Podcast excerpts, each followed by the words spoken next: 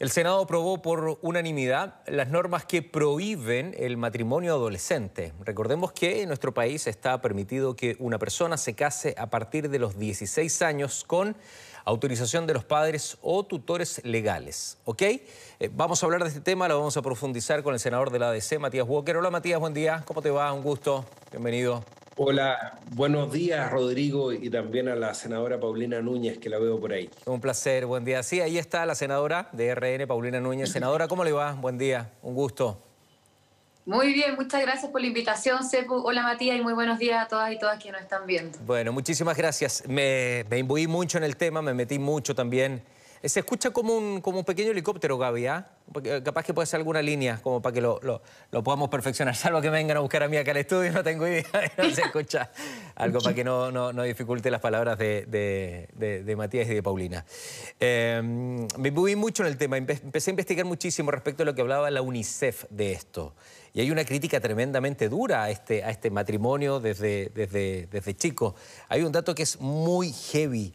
Dice que a nivel mundial un 21% de mujeres adolescentes se han casado antes de los 18 años a nivel mundial. 12 niñas menores de 18 años con opiniones que se, han, se han atrevido a contar un poquito su experiencia. Y si uno va al número global, todo esto también a nivel mundial, 12 millones de niñas menores de 18 años se casan cada año. En África un 37% se ha casado antes de los 18 años. Bueno, ¿por qué lo aterrizamos hoy a nuestro país, senadora Núñez? ¿Cuál es el foco? ¿Qué es lo que se está buscando con esto?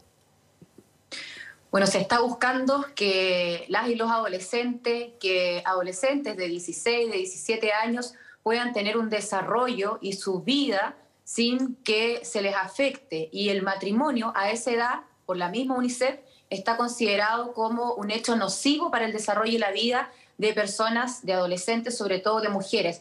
Te quiero agregar una cifra, Sepu. 135 matrimonios se celebraron, se contrajeron en Chile entre el año 2018 y 2020. Cifras que entregó la defensora de la niñez en la Comisión de Constitución en la Cámara cuando tanto eh, Matías como yo, que somos autores además del proyecto, estábamos presenciando la discusión, debatiendo sobre este proyecto de ley y lo que buscamos directamente es que sea un requisito esencial para la celebración de un matrimonio que la persona sea mayor de edad. Bueno, ese dato que entrega la senadora es fundamental y de esos 135 matrimonios entre personas mayores de edad y adolescentes, eh, refleja también que los hombres tenían 10 años más que las mujeres con las que contraen matrimonio. Es. Otro dato. Eh, senador Walker, ¿Esto te despoja de la infancia? ¿Te, quiebra la, educación? Porque anteriormente, eh, y también mi, abuela se casó muy joven, y muchos de nosotros, por eso que decía que hay un cruce generacional en este tema. Antes se casaba muy, muy, muy temprano la gente. Hoy también los números entregan eso. Claro que ha disminuido. Pero el foco es... Em, que muchos sienten y muchas sienten que se está despojando la infancia, que no hay procesos educativos, la dificultad también para el embarazo. Bueno, efectivamente, Rodrigo, eh, y esa es la principal dificultad, porque dentro de los objetivos del proyecto, nosotros considerando y viendo toda la experiencia comparada, los informes de UNICEF que señalabas tú y Paulina, eh, la plena autonomía de las niñas no se alcanza hasta la mayoría de edad hasta los 18 años. Se produce además una asimetría de poder eh, que a veces es económica y a veces deriva también, hay muchas estadísticas lamentablemente, en situaciones de abuso sexual a las niñas. Por eso es que aprobamos este proyecto en la Cámara y ahora en el Senado bajo el lema eh, son niñas y no esposas. Y efectivamente ha habido un cambio cultural. Es cosa de pensar que las mujeres antes eran relativamente incapaces. Eh, cuando recuperamos la democracia, una de las primeras cosas que se modificaron en los gobiernos democráticos es terminar con el carácter de relativamente incapaz que se le daba a las mujeres para celebrar contratos. Lo mismo respecto a los hijos naturales. Eh, hoy día las generaciones actuales probablemente ni sospechan que hasta hace 20, 25 años en nuestro país habían hijos ilegítimos, habían hijos naturales. Entonces, esto está en concordancia con la evolución de esa legislación a proteger los derechos de la infancia eh, a todo nivel. Estamos aprobando también en el Congreso, también lo aprobamos en la Cámara de Diputados, ahora en el Senado, la ley Tamara, eh, a propósito de la situación de delincuencia, para establecer un agravante de responsabilidad penal cada vez que como víctima de la delincuencia exista un niño, una niña o un adolescente. Existe una evolución hacia la plena protección de la infancia, que es de lo que nos estamos haciendo cargo en este proyecto de ley. Eh, senadora, ¿por, qué se casan jóvenes entonces? Porque eh, uno, uno va mirando el estudio y hay por un tema cultural, hay razones económicas, hay por la escasez también de oportunidades, porque cuando uno va con, con esta ley, que me parece muy, muy inteligente las razones que establecen, también hay que mirar el por qué. Eh, ¿qué, han podido investigar ustedes? ¿Por, ¿Por, qué efectivamente se están casando a los 15, a los 16, a los 17 años? Bueno, eh, también en el caso del Ministerio de la Mujer y Equidad de Género, cuando la asesora expuso en la comisión, señaló, por ejemplo, eh, la situación económica, porque como bien tú decías, Rodrigo, la diferencia que hay entre una mujer adolescente y el marido una vez contrayendo matrimonio son casi 10 años. Por lo tanto, evidentemente hay una persona que ya está eh, recibiendo recursos, ya está en plena vía laboral, ya está, eh, y la mujer dependiendo de él. Entonces también ahí hay una situación, y en el caso de los embarazos, que no es menor, eh, este mismo estudio graficó que entre el año 2018 y el año 2020 hubo 526 nacimientos donde la madre tenía 16 o 17 años, donde tenía minoría, minoría de edad. Algunas estaban casadas, otras no, pero también el embarazo ha sido causal de, entonces se casa. Eh, y eso no puede ser. Creemos que, insisto, la mayoría de edad tiene que ser un requisito esencial. Y este proyecto establece como sanción, dado que es un requisito esencial, la nulidad del mismo. Es decir, que eventualmente eh, termina contrayendo matrimonio, ¿cierto? Siendo menor de edad obviamente una vez que tengamos ley, eh, queda sujeto a la nulidad, que ese acto quede inexistente y esa es una de las sanciones que se establece. Y también hay una cuestión que ahora en el Senado, en el estado que está el proyecto, estamos recién con un periodo que nosotros llamamos de indicación, de modificación, es decir, cada senador o senadora puede ingresarle, el gobierno también evidentemente, modificaciones a los proyectos. Hay una cuestión que a mí al menos me está dando vuelta porque no viene con efecto retroactivo. ¿Qué significa aquello? Que si hay algún adolescente que ha contraído matrimonio eh, y en años anteriores eh, y, quiere estar sujeto a esta ley porque, por ejemplo, los padres los obligaron o hubo otras razones como las que hemos estado conversando, no podría operar con efecto retroactivo esta ley y por lo tanto no podría él o ella alegar cierto la nulidad de, ese, de ese matrimonio. Pero eso por ahora, insisto, no está establecido. Sí la nulidad como sanción si se contrae y hay algo que es, también es clave que es que así como la UNICEF o distintos organismos internacionales han recomendado ir avanzando en esta legislación, eh, yo creo que no hay espacio en el caso del Senado, ya estamos en un segundo trámite, para que esta eh, ley no se apruebe o este proyecto no se apruebe, ojalá mayoritariamente y en forma transversal. Eh, ¿Qué pasa, senador? No sé si coincide con, con la postura del UNICEF que ellos dicen que este matrimonio adolescente es una violación a los derechos humanos. Claro, porque en muchos casos, como dice la senadora Núñez, afecta la autonomía de, las niñas.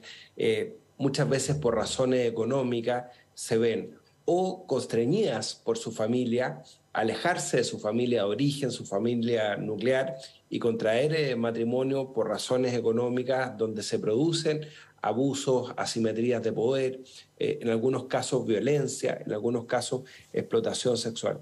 Y por eso es tan importante este proyecto.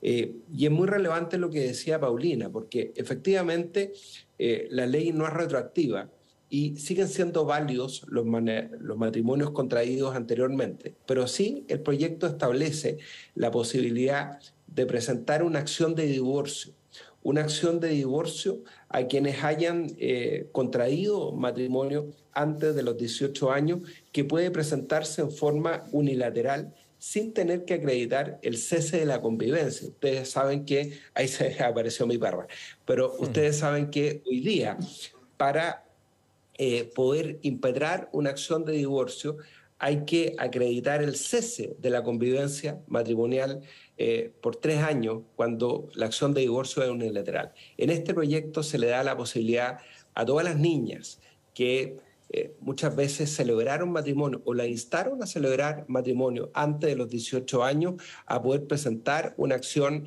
unilateral de divorcio sin tener que acreditar este cese de la convivencia. Y probablemente muchas mujeres que están viendo este programa, Rodrigo, y que a lo mejor fueron constreñidas a celebrar eh, un matrimonio siendo niñas bajo esas condiciones, van a decir, bueno, qué bueno, cuando esta ley esté vigente voy a poder presentar una acción de divorcio sin tener que esperar los tres años. Eh, ¿Qué pasa cuando alguien me puede decir, bueno, ¿y dónde queda mi libertad? ¿Dónde queda mi derecho a elegir cuando yo me pueda casar? Eh, ¿cómo, cómo, lo podemos definir eso? en la libertad de querer hacer algo senadora Núñez. ¿Qué, mirada hay respecto a eso? Porque, porque también es un debate que puede aparecer, obviamente. No, es que la libertad eh, y para contraer eh, matrimonio, para celebrar contrato, para poder eh, ejercer derechos ciudadanos, parte en la mayoría de edad. O sea, en algún momento, ¿cierto?, se ha producido un corte donde uno dice, bueno, aquí tenemos una persona responsable y capaz de tomar sus propias decisiones. Y en este caso, en este contrato, porque no nos olvidemos, el matrimonio es un contrato civil, en este caso, en este contrato hay una excepción que a mi juicio, la verdad, me, me, remece, me llama, ya, que, que estemos en nuestra legislación a la misma altura de países de África, por ejemplo, eh, y, por eso, eh, o, de países de Centroamérica, en fin, donde en estos temas, culturalmente incluso están mucho más atrás que nosotros, pero nosotros por distintos motivos estamos recién legislando para que eh, podamos actualizarla. Entonces, no es que uno vaya contra la libertad de alguien de querer casarse con una persona, ¿cierto? Sino que estamos estableciendo ciertos requisitos que nos parecen eh, prudente, necesario y que van en la línea de asegurar un buen desarrollo en su vida a personas que tienen 16, 17 años, adolescentes. Entonces, en este caso, así como hasta hoy se establece que 16, 17 años, con permiso de padres o tutores, puedes contraer este matrimonio, este contrato,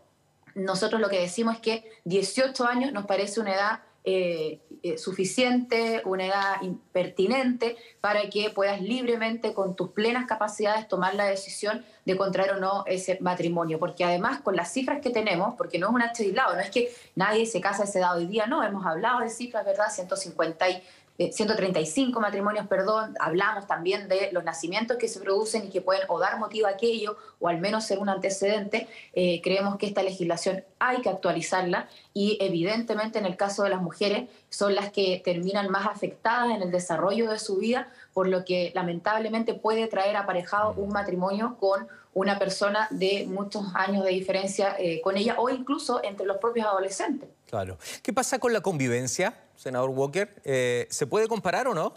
Yo no me caso, pero convivo. Eh, y es lo mismo, pero sin el contrato que bien definía la senadora Núñez.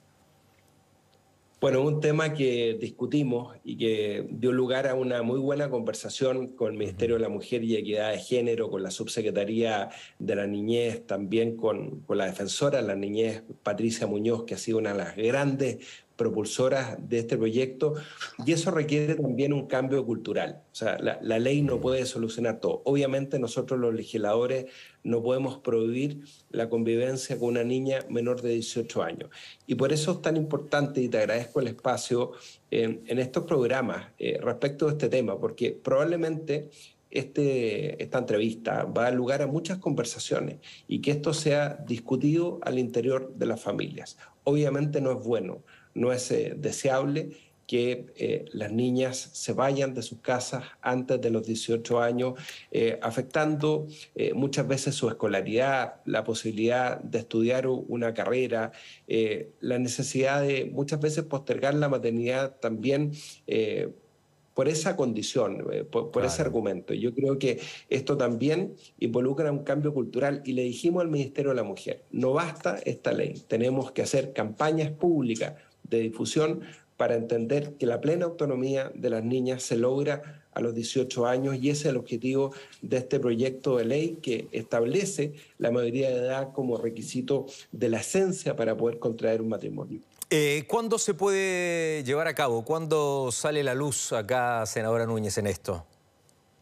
hasta el 14 de julio tenemos eh, abierto este plazo que llamamos nosotros de indicaciones, de modificaciones, para que cada senador o senadora y el gobierno, como decía antes, pueda ingresarle alguna, eh, algún cambio.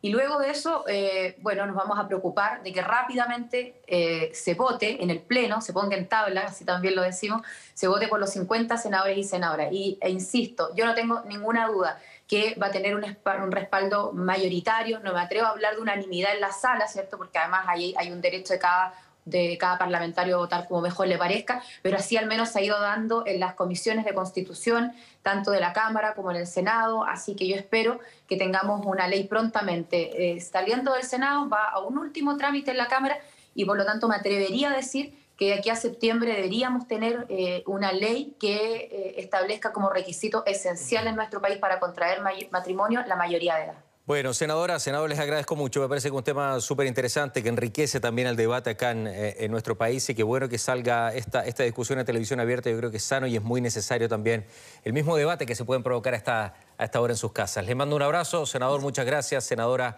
que esté muy bien y buen fin de semana. Gracias por su tiempo. No, muchas gracias a ustedes. Muchas gracias. Chao, muy gentil. Muchas gracias. Chao, chao, gracias.